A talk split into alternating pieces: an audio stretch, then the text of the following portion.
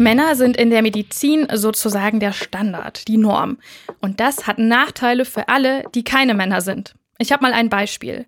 Zolpidem, das ist ein Schlafmittel, und wenn Frauen das nehmen, dann kann das bei ihnen anders wirken und zwar länger. Das klingt jetzt vielleicht erstmal nicht so schlimm, aber das kann echt richtig gefährlich werden.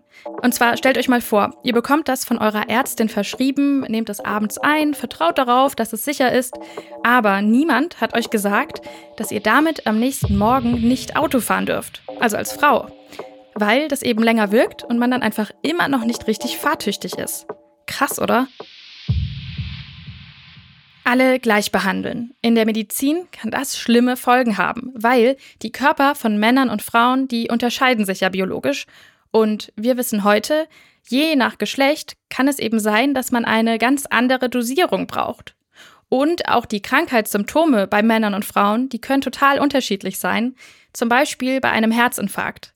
Wenn der dann bei Frauen nicht oder nicht rechtzeitig erkannt wird, dann endet das im schlimmsten Fall tödlich. Mein Name ist Kari Kungel. Herzlich willkommen bei The Sex Gap. Wir sprechen darüber, wie in der Medizin Frauen und auch zum Beispiel trans- und nicht-binäre Personen benachteiligt werden und wie eine geschlechtersensible Medizin für mehr Gerechtigkeit sorgen könnte. Dafür sprechen wir mit Betroffenen und Expertinnen. Und in dieser Folge geht es um die Frage, warum manche Medikamente bei Männern und Frauen anders in der Wirkweise sind und wie die Forschung das lange ignoriert hat. The Sex Gap.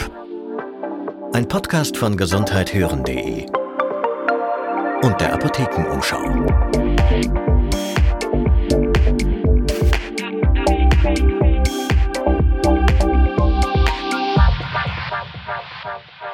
We have a medical alert now about America's most popular sleeping pill, and this one's especially for women.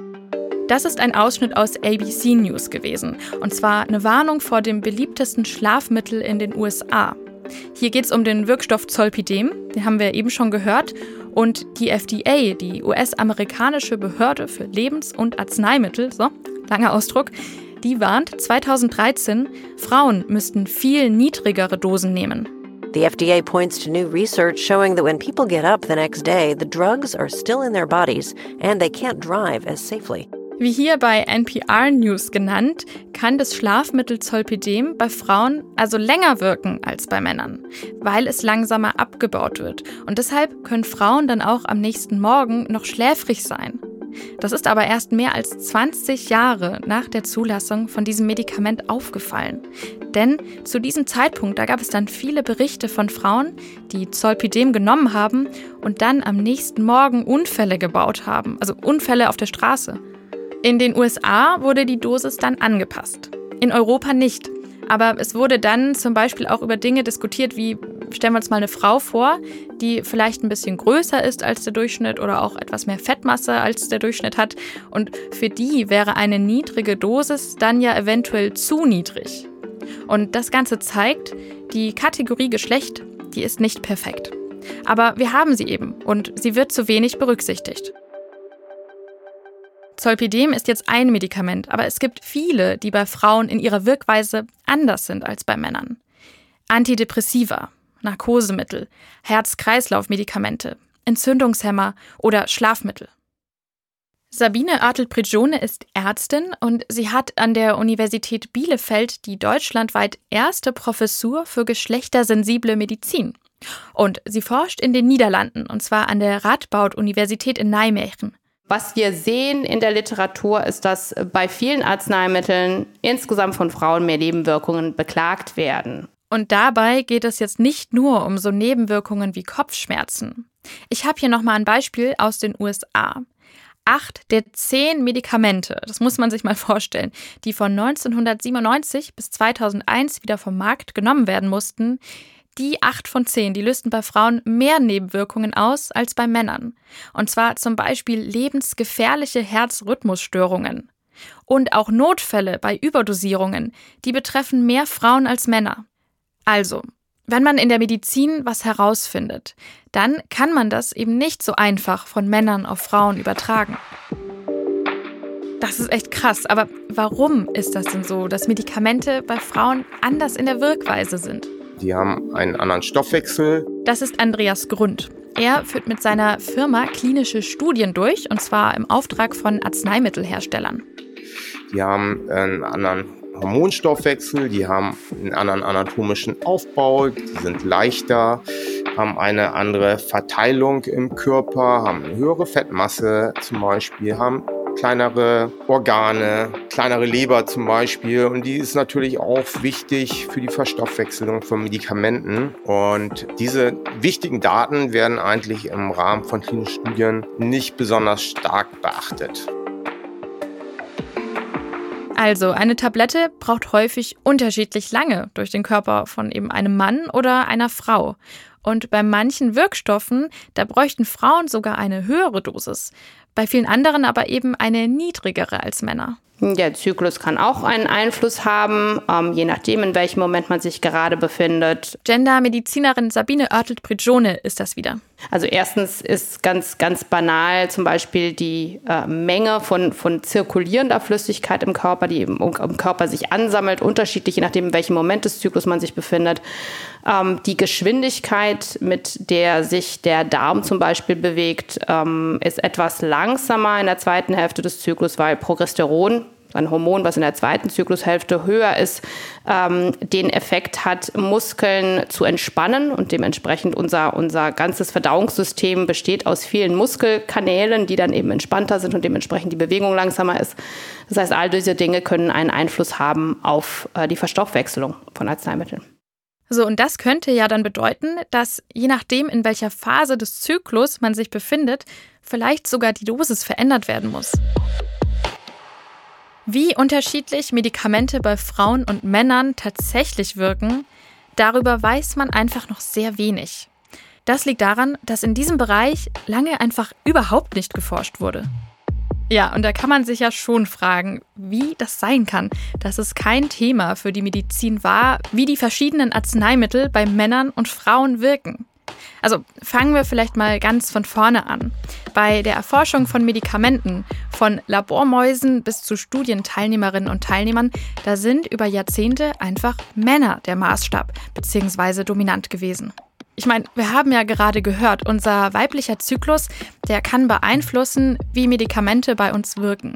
Und dann werden diese Medikamente vor allem an Männern getestet, die gar keinen Zyklus haben viele der Personen, die danach diese Arzneimittel nehmen werden, sind nicht postmenopausal und werden noch einen Zyklus haben. Und dementsprechend ist es ja vielleicht auch wichtig, das in dem Moment der Entwicklung zumindest mitzunehmen und zumindest mit reinzurechnen in die Analysen. Bedeutet natürlich eventuell mehr Teilnehmende, aber vielleicht auch viel präzisere Informationen danach. Das hat mir Sabine Oertelt-Prigione erzählt. Und ich finde ja ehrlich gesagt, auf diese Idee hätte man vielleicht auch mal ein bisschen früher kommen können. War aber nicht der Fall. In den USA gibt es erst seit 1994 eine Richtlinie, die vorgibt, Frauen auch in Studien einzuschließen. Und in Deutschland hat es sogar noch länger gedauert, bis 2004. Dann war es erst auch hier vorgeschrieben, Medikamente an Frauen zu testen. Das war vor 2000 eigentlich noch sehr viel schwerwiegender, weil da hat man wirklich versucht, radikal Frauen auszuschließen aus allen Studien und nur aufgrund von männlichen Daten sozusagen Medikamente auch zuzulassen. Seit 2000 muss man dann wiederum sagen, fordern die Zulassungsbehörden aber auch mehr und mehr ähm, Frauen und weibliche Daten in Studien, damit sie überhaupt Medikamente zulassen. Was Andreas Grunter eben gesagt hat, das bedeutet aber auch, dass heute sehr viele Medikamente auf dem Markt sind, die schon vorher zugelassen wurden, und zwar ohne dass geschlechtsspezifische Daten erhoben werden mussten. Und das heißt auch, es gibt bisher zu vielen medizinischen Fragen einfach weniger Daten von Frauen, also einen Gender Data Gap. Und das ist ein Problem. Prinzipiell geht es ja darum, dass wir bei Arzneimittelstudien äh, eine gewisse Repräsentanz der Zielgruppe haben. Und wenn ich davon ausgehen kann, dass in der Allgemeinbevölkerung ungefähr 50 Prozent der Nutzerinnen Frauen sein werden und 50 Prozent der NutzerInnen Männer sein werden, dann sollte ich in der Studie auch ungefähr 50-50 Repräsentation haben. Oder zumindestens eine statistische Größe, die es mir ermöglicht, hier ähm, adäquate Analysen durchführen zu können. Wenn Frauen ein Medikament nehmen sollen, dann wäre es ja eigentlich logisch, würde man meinen, dass man das auch ausreichend an ihnen testet. Aber genau das wurde oft eben nicht gemacht. Und ein besonders krasses Beispiel dafür ist die sogenannte Pink Pill. Die wurde ursprünglich als Mittel gegen Depression entwickelt. Sie beeinflusst die Botenstoffe im Gehirn. Und 2015 ist die Pink Pill dann in den USA zugelassen worden. Und zwar soll sie die Libido bei Frauen steigern wir verschreiben eine Pille und dann funktioniert es im Bett wieder. Für wen eigentlich? Ja, für den Mann oder für die partnerschaftliche Sex oder was funktioniert eigentlich nicht? Julia Hähnchen ist Sexualtherapeutin und auf Instagram geht es auf ihrer Seite Lustfaktor um weibliche Lust wie leben wir Lust und was muss denn da funktionieren eigentlich? Weil erstmal ist ja Sex nichts, was funktionieren muss, sondern es muss sich gut anfühlen. Das ist ja schon mal ein Riesenunterschied. Die Pink Pill wurde stark kritisiert und zwar unter anderem, weil sie bei Frauen, wenn sie Alkohol getrunken hatten, dazu führen konnte, dass sie ohnmächtig wurden. Und auch hier gab es das Problem, dass in der Studie, in der die Pink Pill getestet wurde, nur sehr wenig Frauen waren. Und zwar von 25 Probanden nur zwei. Jetzt kann man natürlich sagen, 25 ist eh schon nicht so super viel, aber zwei Frauen ist einfach wahnsinnig wenig. Ja, das ist letztendlich sowieso absurd, wenn ich davon ausgehe, dass diejenigen, die die Pille vor allem gebrauchen sollen, ja eigentlich ausschließlich Frauen waren. Und dass man dann natürlich eine Studie durchführt, bei der letztendlich die Zielgruppe gar nicht eingeschlossen ist, ist schon etwas merkwürdig per se. Sabine Artelt-Prigione formuliert das hier sehr, sagen wir mal, diplomatisch. Äh, und ich will das jetzt auch gar nicht rechtfertigen, aber es gibt natürlich Gründe, warum in Medikamentenstudien so wenig Frauen teilnehmen. Der wichtigste ist der Kontergan-Skandal in den 1950er und 60er Jahren, Davon habt ihr wahrscheinlich schon mal gehört. Ich fasse es nochmal ganz kurz zusammen. Das ist ein Schlaf- und Beruhigungsmittel. Und wenn Frauen das in der Schwangerschaft eben genommen haben, hat das Föten schwer geschädigt. Danach wurden Frauen dann lange Jahre von den Medikamentenstudien so gut wie ausgeschlossen. Und bis heute dürfen Frauen, wenn sie an Studien teilnehmen, eigentlich auf gar keinen Fall schwanger werden. Es wird in vielen Studien explizit doppelte Verhütung verlangt. Und die gängige doppelte Verhütung ist eine Antibabypille plus Kondom. Das sagt Rolf Hümke vom Verband der forschenden Pharmaunternehmen. Und das, was er sagt, das heißt aber eben auch, Frauen, die nicht doppelt verhüten wollen und Schwangere, Stillende, die sind in den meisten medizinischen Studien nicht dabei. Und Andreas Grund, der hat uns erzählt, dadurch haben wir eben bei der Rekrutierung von Männern es deutlich einfacher als bei Frauen.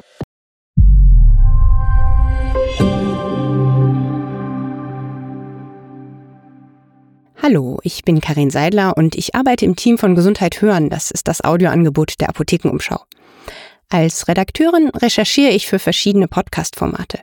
Ich suche nach Themen, schreibe Skripte und Shownotes.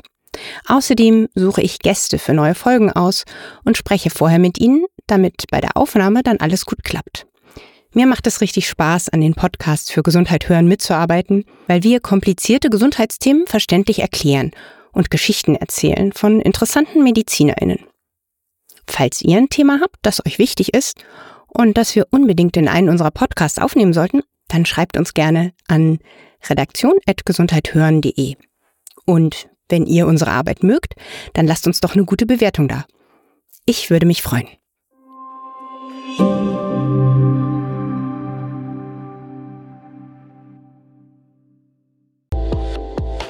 Okay, fassen wir mal zusammen. Medikamente wirken unterschiedlich bei Männern und Frauen.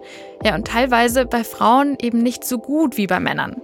Und außerdem, das haben wir ja auch gehört, können Nebenwirkungen bei Frauen anders, stärker oder auch häufiger auftreten. Ja, und das liegt zum Beispiel daran, dass es logischerweise hormonelle Unterschiede gibt zwischen Männern und Frauen und Unterschiede in Gewicht, Größe, Fettverteilung, Stoffwechsel und so weiter.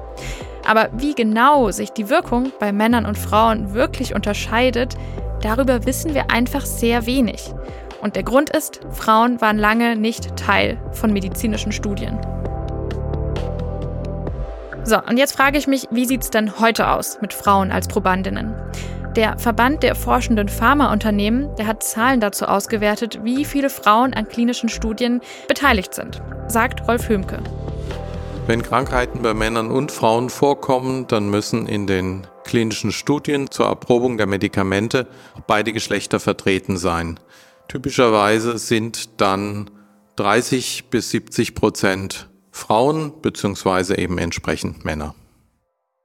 Eine klinische Studie, das muss man an der Stelle wissen, die ist in mehrere Phasen unterteilt. Und das, was Rolf Hümke da gerade gesagt hat, das bezieht sich auf die sogenannte Phase 2 und Phase 3 von Studien. Dort geht es um die Wirksamkeit von Arzneimitteln. Davor gibt es aber noch die Phase 1 und da geht es darum, wie verträglich ein Wirkstoff ist. Die Phase 1, da ist der Anteil von Frauen 10 bis 40 Prozent in den Studien, die wir uns angeschaut haben. Das kann heißen, dass Männer und Frauen dann so häufig an den Studien beteiligt sind, wie eine Krankheit bei Männern und Frauen eben vorkommt. Aber dieselbe Auswertung des Pharmaverbands, die zeigt auch, es gibt immer noch Studien, bei denen Frauen nicht repräsentativ vertreten sind, zum Beispiel bei einem Herzmedikament oder bei einem Wirkstoff gegen Schuppenflechte. Sehr krass finde ich auch dieses Beispiel, von dem hat mir Gendermedizinerin Sabine Oertelt-Prigione erzählt. Wir hatten vor zwei, drei Jahren eine Studie, bei der es um äh, Postexpositionsprophylaxe bei HIV ging. Die wurde dann nur bei Männern durchgeführt, weil Frauen anscheinend keine Postexpositionsprophylaxe jemals brauchen könnten. Ganz kurz erklärt, die Postexpositionsprophylaxe, das ist eine HIV-Therapie auf Zeit und zwar für Menschen, die ungeschützten Geschlechtsverkehr mit eben HIV-infizierten PartnerInnen hatten. Aber prinzipiell ist es heute fast unmöglich, eine Studie nur an Männern durchzuführen, wenn, wenn diese Arzneimittel dann zugelassen werden sollten, weil die Zulassungsbehörden drauf gucken. Wir haben hier ja jetzt bisher vor allem von Männern und Frauen gesprochen. Aber natürlich sind ja Mann und Frau nur sozusagen Extrempunkte des Spektrums. Und genau das ist aber auch eine große Lücke in der Medikamentenforschung. Es gibt bisher keine Studien, die sich eigens mit einer non-binären Patientengruppe befassen. Die Gendermedizin setzt sich aber dafür ein, jedes Geschlecht mehr zu beachten. Wichtig ist aber auch, es geht jetzt hier nicht nur darum, ob und zu welchem Anteil andere Geschlechter als Männer bei Studien dabei sind, sondern selbst wenn Frauen beteiligt sind, dann zeigt sich etwas ziemlich Erschreckendes. Und zwar werden die Ergebnisse viel zu selten nach Geschlecht analysiert. Und diese Analyse, die wäre aber eigentlich sehr, sehr wichtig. Sabine Oertel-Prigione, die hat 4400 Studien zu Covid-19 ausgewertet und dabei hat sie herausgefunden, dass nur 4% der Studien überhaupt nach Geschlechtern getrennt analysiert wurden. Und das ist nicht nur ein Problem der Covid-19-Studien, sagt Andreas Grund. Das wird schon aufgeschlüsselt und tabellarisch dargestellt. Also das ist dann eine beschreibende Statistik. Das heißt also, wenn ein Medikament an Probandinnen getestet wird, dann wird schon in eine Tabelle eingetragen, wie wirkt es bei Männern und wie bei Frauen. Aber das ist nicht wirklich Ziel der Studie. Und wenn es nicht das Hauptziel einer Studie ist, wird es auch nicht äh, statistisch analysiert. Gibt es jetzt signifikante Unterschiede bei der Therapie von Männern und Frauen? Diese Fragestellung gibt es gar nicht. Die Medizin ist also immer noch sehr vom männlichen Blick bestimmt. Und das sieht man auch schon weit vor der ersten Studie mit Probandinnen. Und zwar im Labor. Dort wird mit Zellkulturen gearbeitet. Und viele Forschende wissen gar nicht, ob sie mit männlichen oder weiblichen Zellen arbeiten. Aber genau das ist eigentlich relevant. Denn männliche und weibliche Zellen, man kann es sich denken, die sind eben nicht gleich. Ja, und bevor Medikamente dann an Menschen getestet werden, wird ihre Wirkung häufig noch an Mäusen untersucht. Und auch hier aber wieder nur an Männern. Also, okay, Mäusemänner in dem Fall. Aber auch das liegt wieder daran, dass weibliche Mäuse einen Zyklus haben und die Idee dahinter ist dann, dass das Testergebnisse unzuverlässiger machen könnte. Das ist aber Quatsch. Der Zyklus von einer Maus oder einer Ratte dauert vier Tage. Ein menschlicher Zyklus dauert im Durchschnitt 28 Tage. Und das ist auch so ein bisschen die Logik dahinter, dass eigentlich der Impact des Zyklus bei den Versuchstieren doch relativ gering ist. Man kann es natürlich spezifisch untersuchen. Wenn das jetzt wirklich die Fragestellung ist, dann sollte man es auf jeden Fall mitnehmen. Aber pauschal deswegen zu sagen, es werden keine weiblichen Mäuse eingeschlossen, ist eigentlich jetzt so ein bisschen zu hinterfragen und definitiv nicht mehr eine, eine Rechtfertigung für, für die Praxis auch. Okay, was heißt das jetzt alles? Frauen werden zwar heute in Studien häufiger berücksichtigt und es gibt strengere Vorgaben der Politik, haben wir gehört, Aber immer noch gibt es viel mehr männliche Daten. Und das hat Folgen, sagt Andreas Grund. Aus den ganzen Daten, Männern und Frauen, analysieren wir dann eben das Mittelwerte. Und aus den Mittelwerten werden dann zum Beispiel auch Dosierungsempfehlungen publiziert in der Fachinformation, in den Beipackzetteln. Und diese Dosierungen sind häufig halt eigentlich nicht für die Frau anwendbar, weil die Körperzusammensetzung eine ganz andere ist als beim Mann. Das klingt für mich ehrlich gesagt wirklich überhaupt nicht beruhigend. Und deswegen habe ich dann überlegt, sollte ich in Zukunft als Frau vielleicht einfach immer die Hälfte nehmen? Ich habe das dann auch Sabine Oertel-Prigione gefragt. Ich denke, das ist eigentlich der wichtigste Punkt, dass Sie das nicht selber machen, sondern dass Sie ins Gespräch gehen mit der Person, die Ihnen das verschrieben hat. Okay, dann frage ich beim nächsten Mal also einfach mal meine Ärztin. Aber trotzdem würde ich mir da ehrlich gesagt mehr wünschen. Also zum Beispiel sowas wie einen Beipackzettel, der, wenn das nötig ist, die Dosis für alle Geschlechter getrennt angibt. Da ist die Frage, wie weit sind wir denn da bisher? Noch nicht so weit, ehrlich gesagt. Ja, es gibt mehr Frauen in Studien, aber sie sind eben noch lange nicht überall angemessen vertreten. Und die Richtlinien für die Arzneimittelforschung, die finden Gendermedizinerinnen zu schwach. Ja, das Problem ist, die, die angemessene Gewichtung ist natürlich eine, eine schöne Aussage, weil sie so schwammig äh, wie möglich ist, gewissermaßen. Da kann jede und jeder sich dann sozusagen drunter äh, verstecken und auch letztendlich die eigene Praxis eigentlich verteidigen. Und Sabine Oertelt-Prigione hat mir ja auch erzählt, was nach wie vor fehlt, ist eine systematische Auswertung nach Geschlecht, um dann eben zu wissen, ja, wie wirkt das Arzneimittel bei Frauen und welche Nebenwirkungen gibt es bei ihnen? Aber mal gar nicht davon zu reden, dass Menschen jenseits von Mann und Frau bisher wirklich noch gar nicht gesehen werden. Wie kommen wir da jetzt raus? Sabine Oertelt-Prigione, die sagt ja, bei Arzneimitteln, die schon auf dem Markt sind, da gibt es möglicherweise Daten zu Geschlechterunterschieden, die aber bisher einfach nicht analysiert worden sind. Und da jetzt nochmal drauf zu schauen, das könnte dann eben ein Baustein sein, diese Datenlücke zu verkleinern. Andreas Grund, das war der, der klinische Studien durchführt mit seinem Unternehmen, der hat noch eine andere Idee. Also Medikamente, die sowieso schon zugelassen sind für Männer und Frauen, basierend aber auf mehr Männerdaten, könnte man ja auch nach der Zulassung noch weiter untersuchen. Und dann könnte man natürlich auch deutlich mehr Frauen oder vielleicht sogar nur Frauen in die Studien einschließen um da noch das Sicherheitsprofil für Frauen zu schärfen. Das kostet aber Geld und dass jemand solche Studien finanziert, ist nicht besonders realistisch, weil die Arzneimittel, die sind ja bereits für Frauen zugelassen. Und auch Vorschläge wie eine höhere Mindestanzahl an Studienteilnehmerinnen oder eine 50-50-Quote, die kommen in der Pharmaindustrie nicht so irre gut an. Rolf Höhmke, das äh, war der Sprecher vom Verband der forschenden Pharmaunternehmen in Deutschland, der äh, sagt, eigentlich braucht es das auch nicht. Das Geschlecht ist nicht der entscheidende einzelne Faktor und alle anderen spielen keine Rolle, sondern eben alles wirkt zusammen. Stattdessen, sagt er, gehe es darum, die Behandlung besser an jede einzelne Person anzupassen. Arzneimitteltherapie ist eigentlich immer eine individuelle Therapie. Und der Arzt, die Ärztin muss eben alles berücksichtigen, was äh, die Person vor ihnen da mitbringt. Stichwort personalisierte Medizin sozusagen als Ausweg, die beste Behandlung für jede und jeden Einzelnen, das zu finden, ja, das klingt doch gut. Ja, äh, die Pharmaindustrie sagt immer, dass die Zukunft die individualisierte Medizin ist. Mag auch stimmen, die individualisierte Medizin in Zukunft ist aber in Zukunft. Also das heißt nicht, dass wir in zwei Jahren alle, wenn wir zum Hausarzt oder zur Hausärztin gehen, einmal kurz eine Blutuntersuchung machen und dann wird ausgespuckt, was die perfekte Therapie für uns ist. Das ist nicht die Realität, die wir in absehbarer Zeit erleben werden. Und weil wir hier ja darüber sprechen, wie die Medizin gerechter werden kann, da hat Sabine Oertel-Prigione noch einen anderen wichtigen Punkt gemacht. Und zwar, warum die individualisierte Medizin erstmal nicht das Allheilmittel sein wird.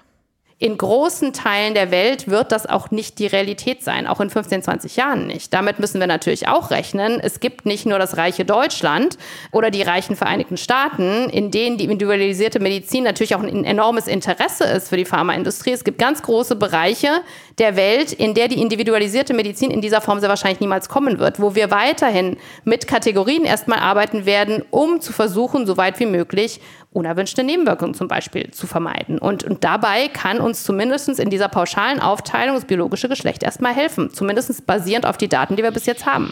Also, das Ziel ist, Unterschiede besser zu verstehen, um für jedes Geschlecht die beste Behandlung zu finden. Und was man aber auf jeden Fall erstmal selber machen kann, ist sein Arzt, seine Ärztin darauf ansprechen. Einfach mal nachfragen, hey, passt die Dosis für mich? Oder sollte ich da irgendwas vielleicht so ein bisschen anpassen? Aber auf keinen Fall bitte einfach selbst die Dosierung verändern und zum Beispiel als Frau einfach halbieren, denn bei manchen Wirkstoffen, da bräuchten Frauen ja eher eine höhere Dosis. Die nächste Folge gibt's in zwei Wochen und zwar zum Thema Schwangerschaftsabbrüche. Ich habe dafür mit Daria gesprochen. Sie ist 29 Jahre alt und ungewollt schwanger geworden. Das wäre ihr viertes Kind gewesen und das wollte sie nicht. Aber da, wo Daria wohnt, und zwar in einer kleinen Stadt in Hessen, da gibt es keine Ärztinnen, die Schwangerschaftsabbrüche durchführen.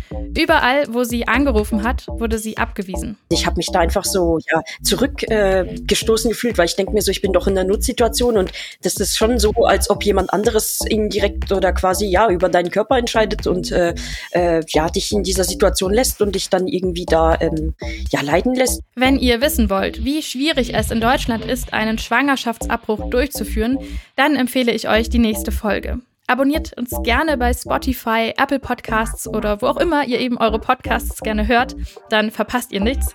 Und wenn ihr ein Thema habt, das euch interessiert, dann schreibt uns das sehr gerne und zwar an redaktion.gesundheithören.de. Ich bedanke mich bei allen, mit denen wir für die Recherche zu dieser Folge sprechen konnten. Macht's gut und wir hören uns in der neuen Folge.